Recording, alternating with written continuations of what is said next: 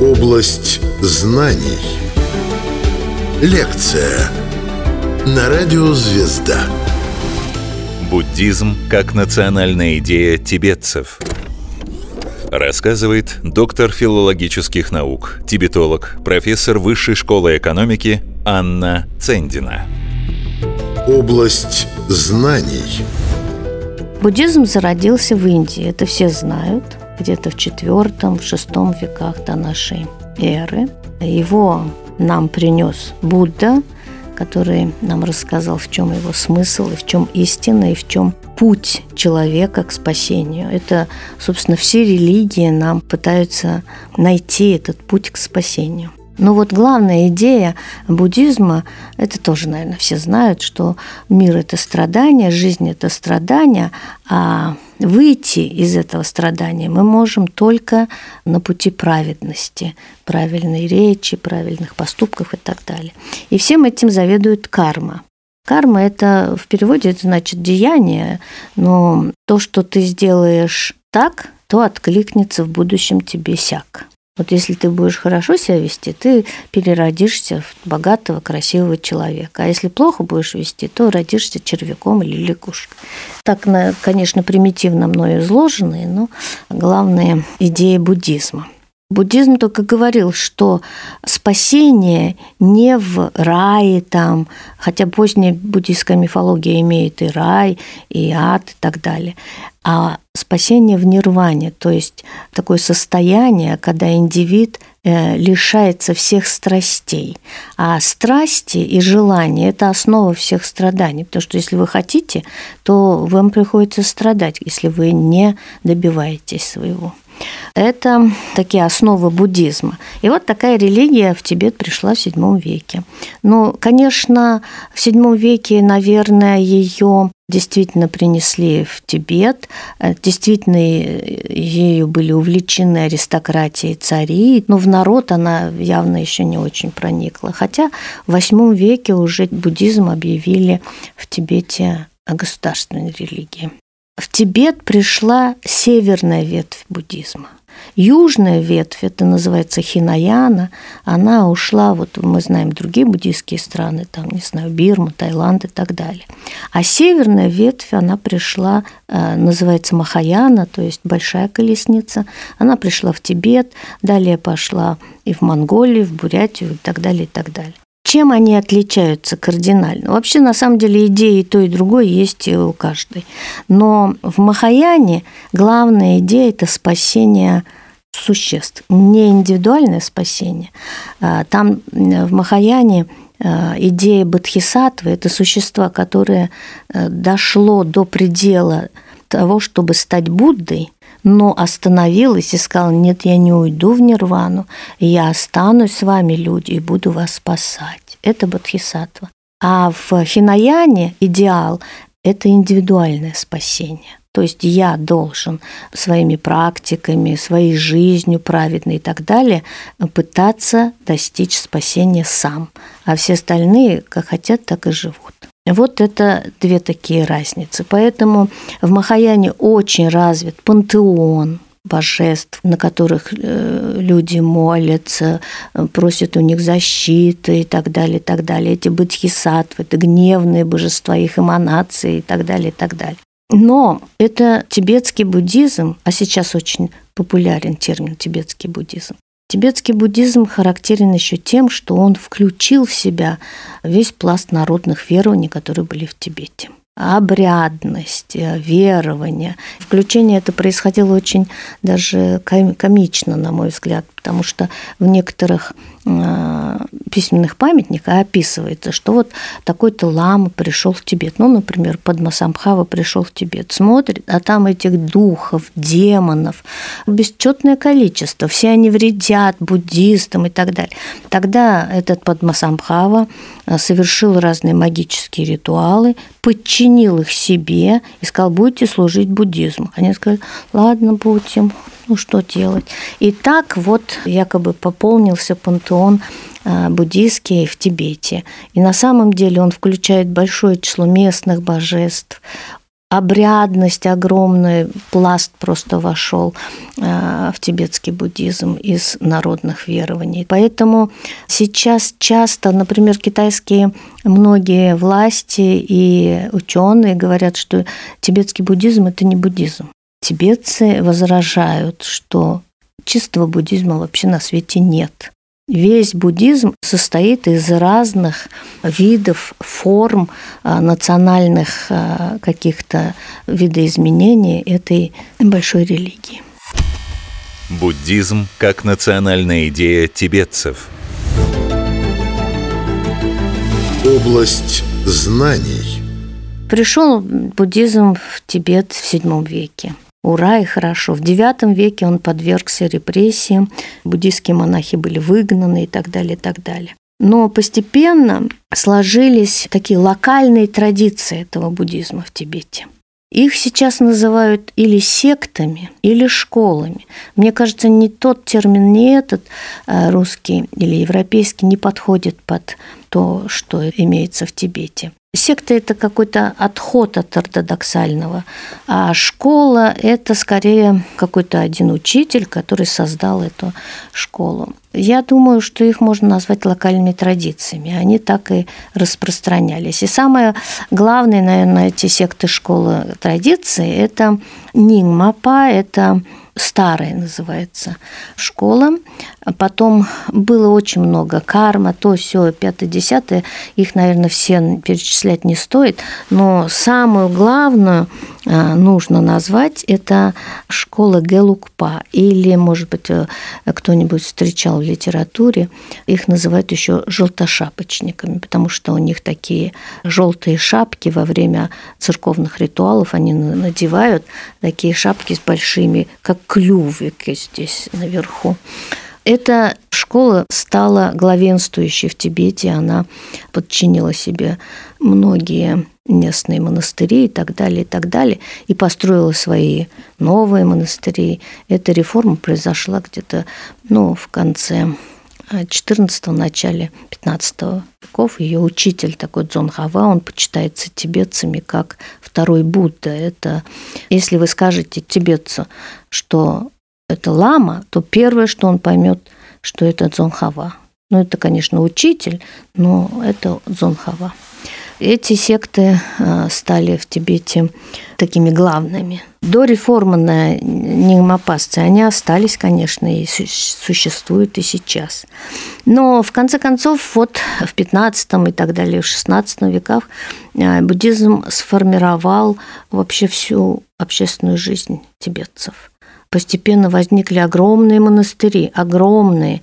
В некоторых монастырях было 10-12 тысяч монахов. Это вы представьте, это город потому что там же есть и обслуживающие какие-то там сферы, где люди заняты, какие-нибудь там, не знаю, Э, уборщики или кто-нибудь.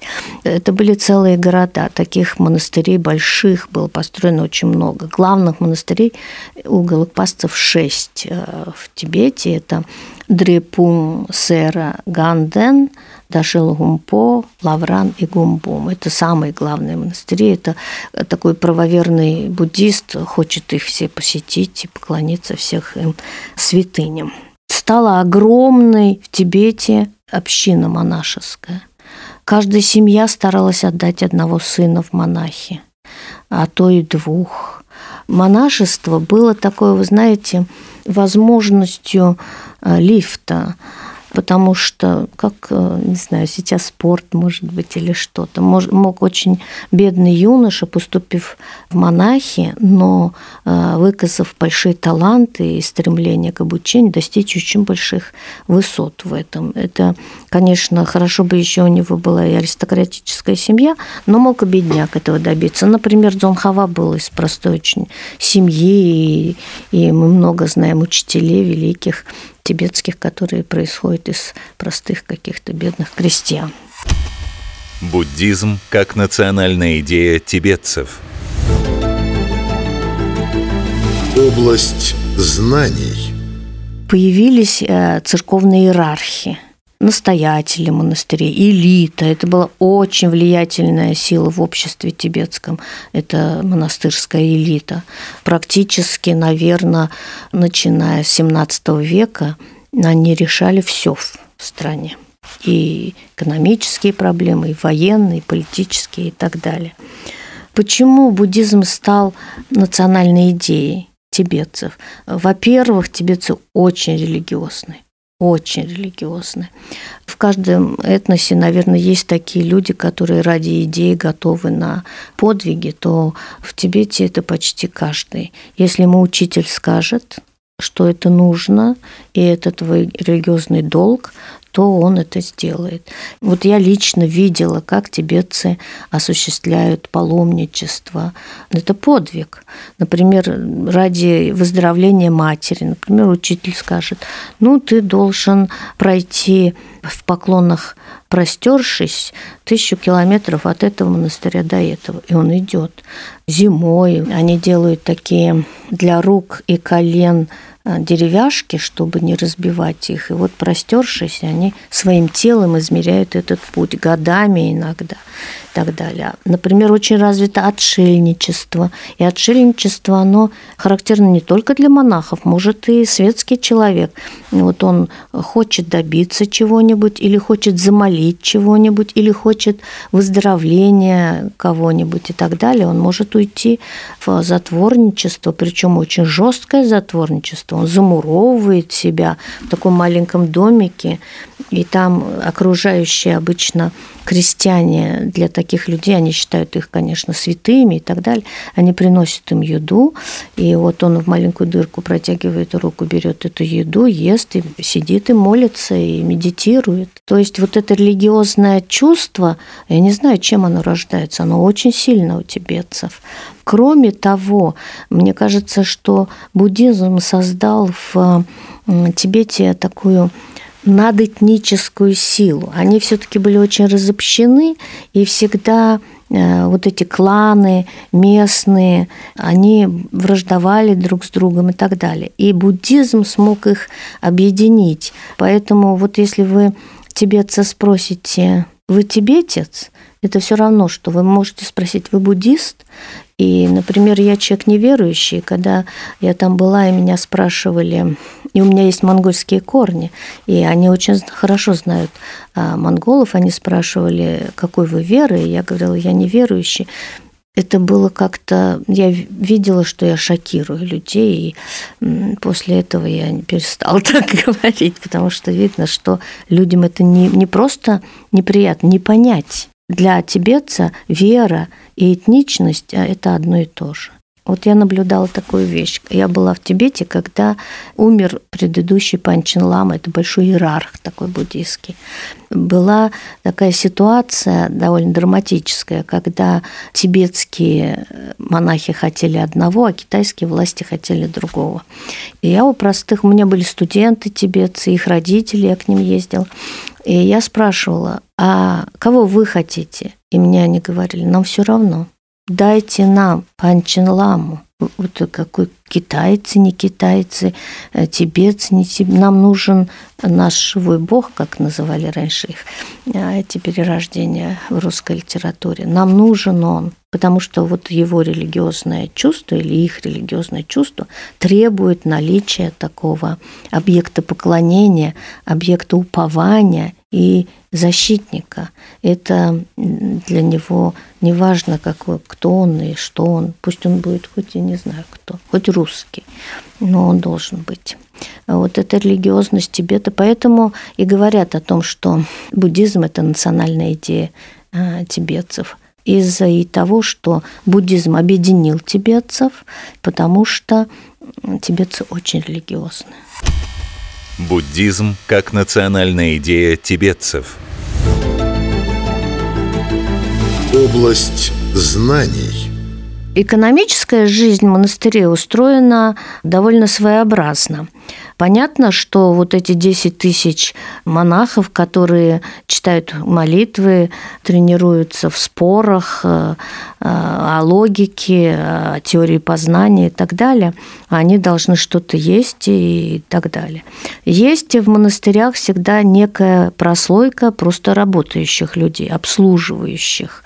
Это обычно молодые ребята, которые, может быть, не очень показали себя в э, науках, и они переходят в такую какую-то хозяйственную деятельность. Есть монахи, которые работают в поле, пасут овец и так далее. Издавна, еще начиная с XIII века, за большими монастырями закреплялись семьи или роды, или деревни, которые обеспечивали монахов. Они входили в особое ведомство, а, в особый слой. Они не входили в административное деление, которое существовало в Тибете. Они существовали отдельной такой а, общностью, которая обеспечивала монастыри едой и прочим, и прочим.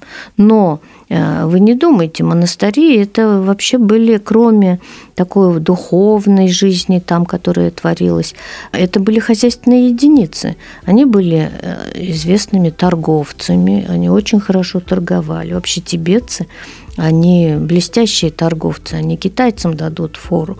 Вот, например, торговлю чаем э, в XIX и начале XX века держали монахи.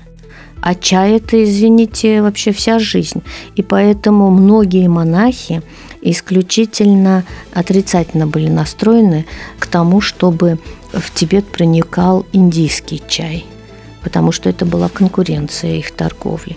У них э, в монастырях развивались э, какие-то ремесла, изделия для религиозных нужд и так далее. То есть это они жили там полной жизнью. Рассказывала доктор филологических наук, тибетолог, профессор Высшей школы экономики Анна Цендина.